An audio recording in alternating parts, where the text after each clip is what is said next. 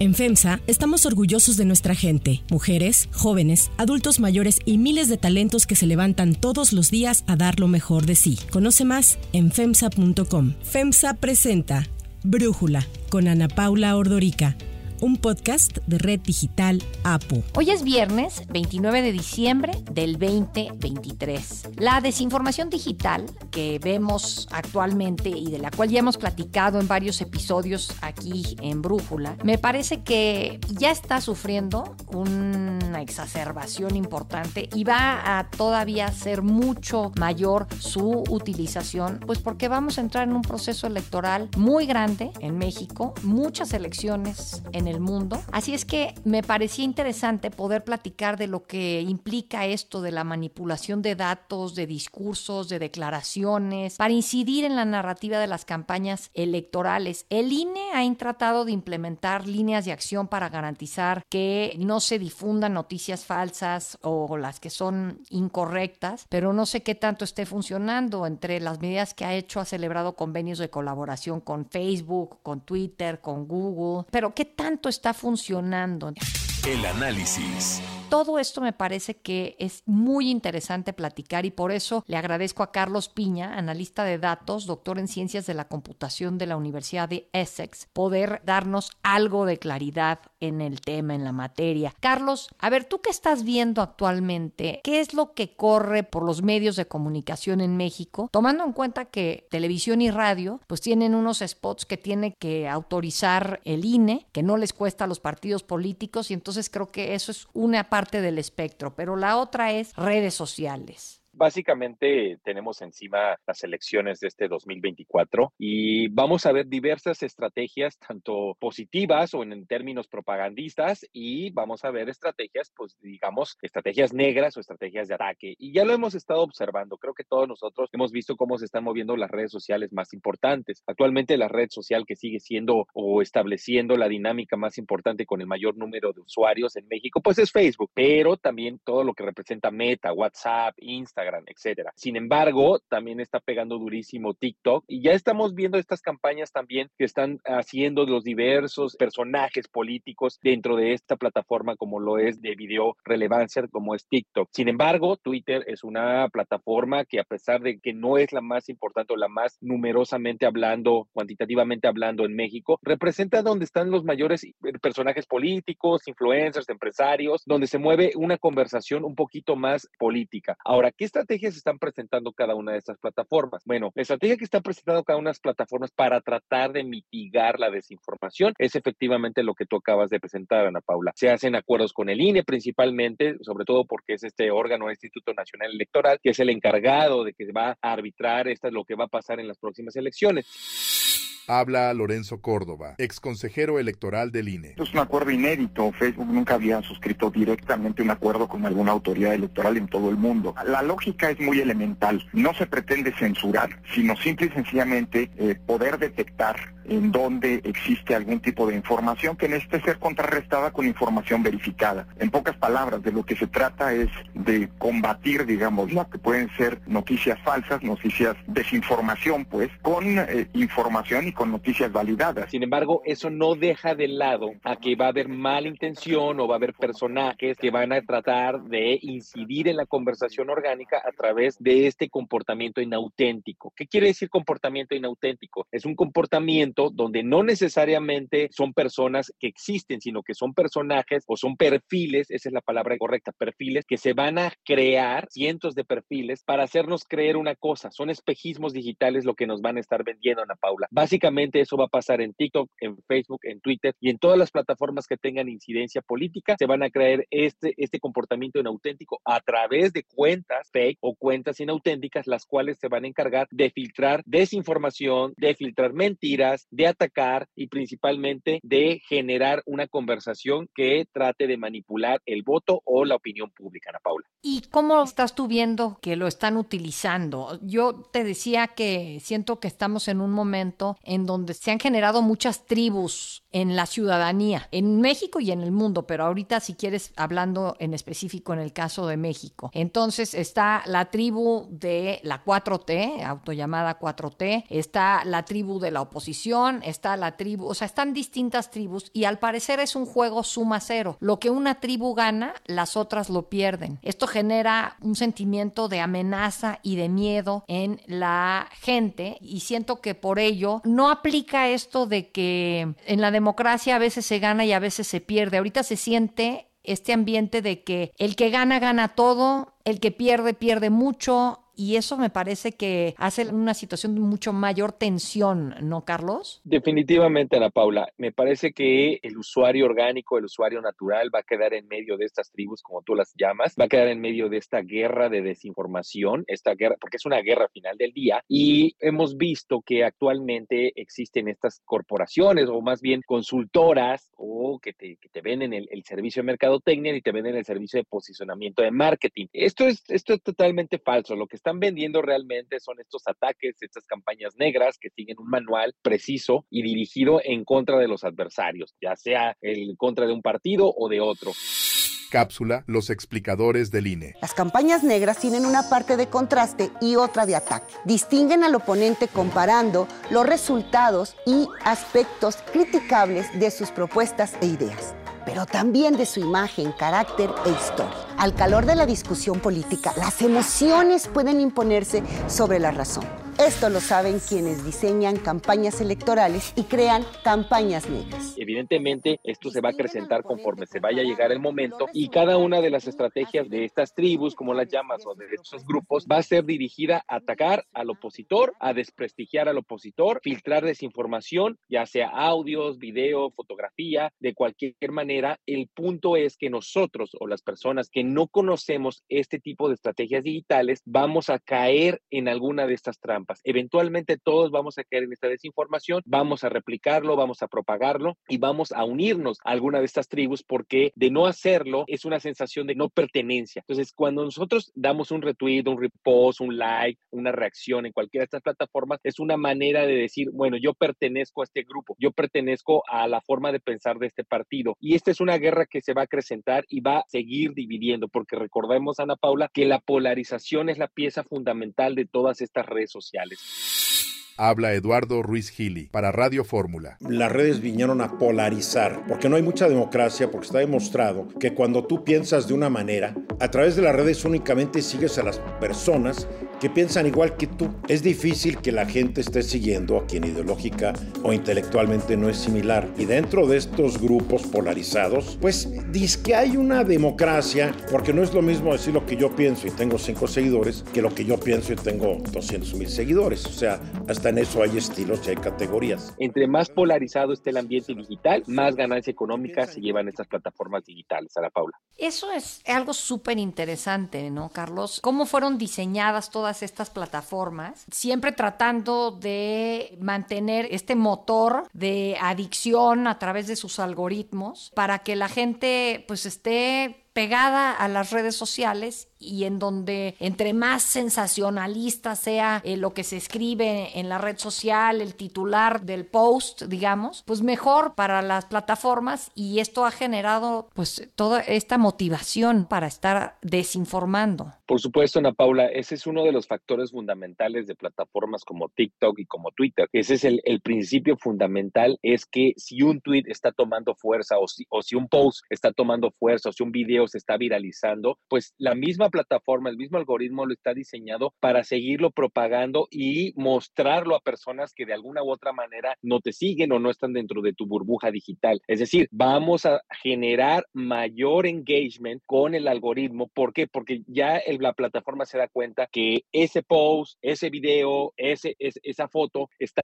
generando controversia. Por lo tanto, cuando genera controversia, invita a la participación, no necesariamente positiva, invita a que tú te descargues tanto negativa como positivamente a favor o en contra de ese contenido. Y eso precisamente es la ganancia fundamental de estas plataformas, porque al que tú estés conectado y estés scrolleando, pues evidentemente yo te voy a meter dos, tres, cuatro, cinco comerciales que tienen que ver con el perfil digital que yo ya tengo de lo que a ti te interesa comprar. Entonces te meto comerciales aprovechando que tú estás interactuando en un ambiente polarizado, Ana Paula. ¿Qué campaña está sobresaliendo hasta este momento, Carlos, por estar empujando información falsa o información inexacta? Bien, actualmente creo que una de las campañas que se está utilizando no necesariamente es la desinformación, sino que están utilizando estas fotografías manipuladas visualmente con inteligencia artificial, los llamados deepfakes, ¿no? Que vamos a ver videos, vamos a ver fotos, donde es muy probable que los políticos se encuentran en alguna posición comprometedora o en algún acto comprometedor. Eso es lo que va a vender, eso es lo que se va a utilizar, esas son estrategias que ya se están utilizando, de las cuales países como el mismo Estados Unidos, países europeos, ya tienen como un antecedente y como una especie de precaución a lo que pueda pasar con este tipo de ataques.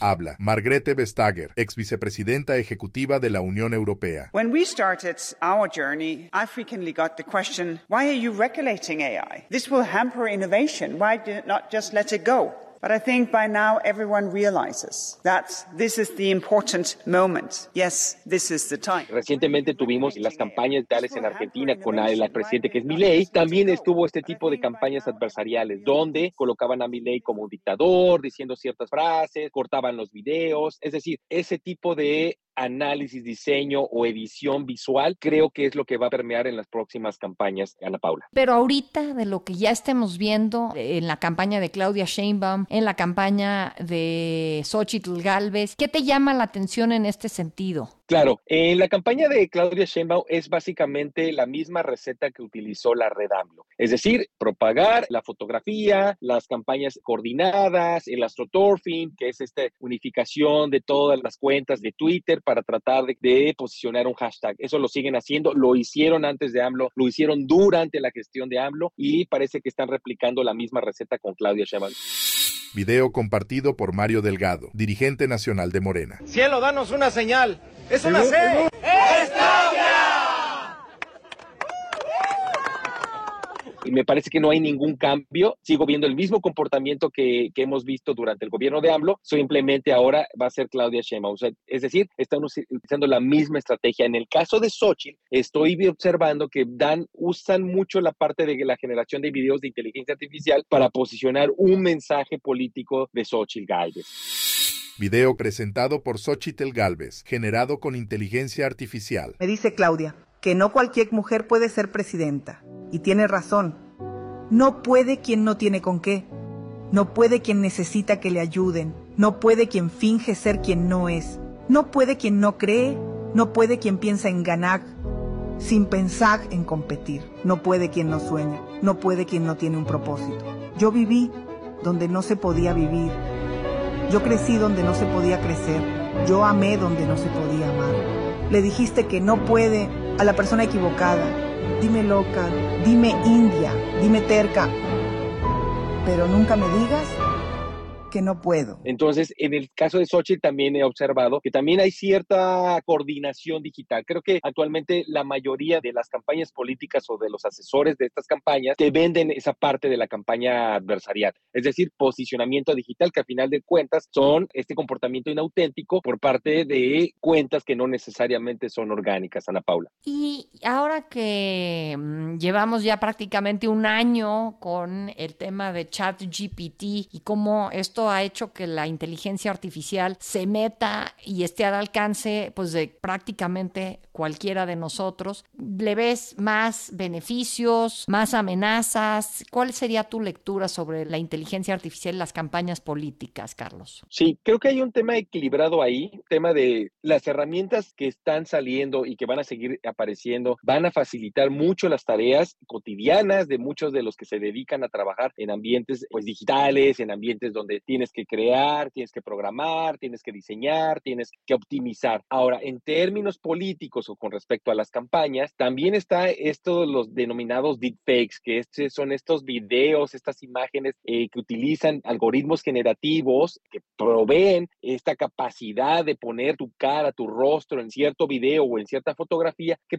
puede ocasionar un cierto escándalo. Y no solamente en la parte visual, sino que también en la parte auditiva. Vamos a encontrar muchas filtraciones o realmente que no vamos a poder determinar si son filtraciones o son deepfakes o son audio fakes, ¿no? Evidentemente ya el oído humano y el ojo humano se están quedando muy por atrás de lo que puedan crear esta tecnología de inteligencia artificial. Entonces me parece que nos vamos a enfrentar a algo que tampoco vamos a poder identificar y que también las herramientas que pueden identificarlo, pues no cualquiera las puede usar y también son muy costosas, Ana Paula. Y cuando hablan de todas estas campañas de desinformación de Rusia, yo estuve en una plática en donde se hablaba incluso pues de la intención, el interés de Rusia de influir en el discurso que existe en México y en otros países de América Latina de habla hispana a propósito de la guerra de Ucrania. ¿Ahí tú has visto algo de esto ocurrir, Carlos? Sí, Ana Paula, está registrado en varios documentos científicos la intervención rusa a través de el departamento, el instituto, la agencia rusa de, información, así la llamaban, el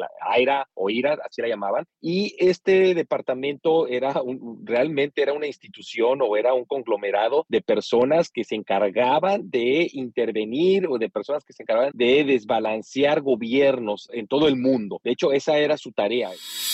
Habla John Radcliffe, exdirector de Inteligencia Nacional de los Estados Unidos. We would like to alert the public that we have identified that two foreign actors, Iran and Russia, have taken specific actions to influence public opinion relating to our elections. First, we have confirmed that some voter registration information has been obtained by Iran and separately by Russia. This data can be used by foreign actors to attempt to communicate false information to registered voters that they hope will cause confusion, sow chaos, and undermine your confidence in American democracy. Y muchos de los informes que reportaron Meta y Twitter en los últimos años han tratado, intentado de bajar, eliminar o remover estas cuentas porque precisamente se identificó este comportamiento en países de Latinoamérica y en países europeos. Es decir, sí se ha confirmado la intervención. Sin embargo, ha bajado mucho su intervención. Número uno, porque las plataformas han identificado este tipo de cuentas y número dos, porque sabemos que actualmente Rusia está en, guerra con Ucrania y pues todo su fuente, toda esta fortaleza la está manteniendo para tener esta propaganda dentro de su país actualmente. Ya no está tan fuerte como lo solía hacer hace un par de años, Ana Paula. Oye, yo vi que tú decías que lo que ves ahorita del aparato propagandístico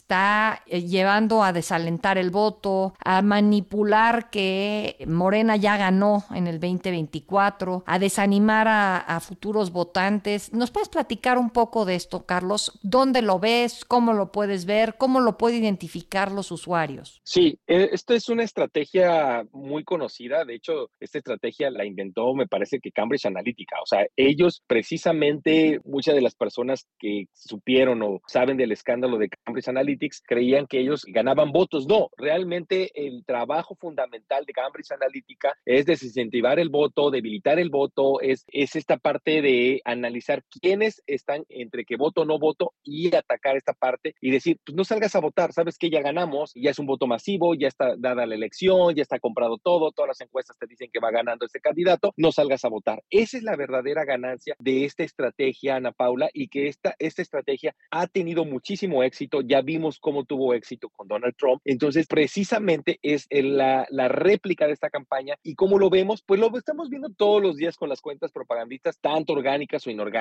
eh, las encuestas nos dicen que Claudia Sheinbaum lleva 40 puntos de ventaja, que ya ganó, que ya casi es presidenta de México y que ya no tiene sentido votar porque ya ganaron todo, absolutamente todo. Y eso lo van a repetir de aquí hasta que se acaben las campañas. Muchas gracias.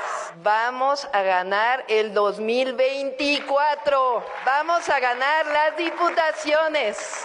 Vamos a ganar las senadurías, vamos a ganar las gubernaturas y va a haber presidenta de la República y será de la cuarta transformación. Ok, entonces creo que por un lado, pues no caer en estos discursos, ¿no? Yo te preguntaría pues como ciudadanos, ¿cuáles son pues alguna estrategia, alguna recomendación para no caer en toda esta desinformación, eh, Carlos? Sí, Ana Paula, me gustaría que existiera una fórmula mágica para decirle a los ciudadanos no caer. Sin embargo, la verdad es que eventualmente todos, absolutamente todos, vamos a caer en la desinformación, todos nos vamos a dejar guiar por alguna de estas ideas. Es casi imposible no caer en este tipo de discursos, en este tipo de narrativas, Ana Paula. La verdad es que yo lo que siempre recomiendo es salgan a la calle, palpen ustedes mismos y, y voten con su mente, voten con su propio pensamiento y dejen un poco las redes sociales unos tres, dos días antes de las votaciones y voten con el pensamiento propio. Eso es lo que yo recomendaría. Muy bien, bueno, yo espero que estemos platicando más adelante sobre cómo va evolucionando toda esta campaña de desinformación. Carlos, por lo pronto, muchísimas gracias por eh, estar con nosotros en este episodio, por platicar con nosotros en este que es el último episodio del el 2023 de Brújula. Claro que sí, Ana Paula, mucho gusto y saludos a todos.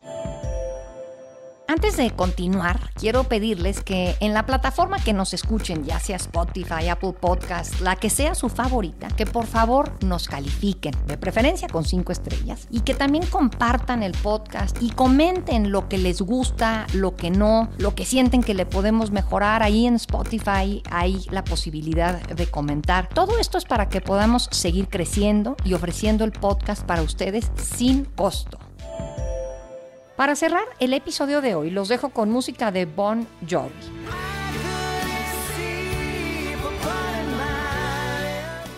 El 29 de diciembre del 2010, eh, Bon Jovi alcanzó el puesto número uno como la banda con la gira más lucrativa del año tras recaudar más de 200 millones de dólares por encima de lo que habían logrado U2 o ACDC. Este 2023 Bon Jovi celebra su 40 aniversario y por ello tiene prevista la producción de un documental sobre la banda y se ha especulado sobre su regreso a los escenarios con un show en The Sphere en Las Vegas.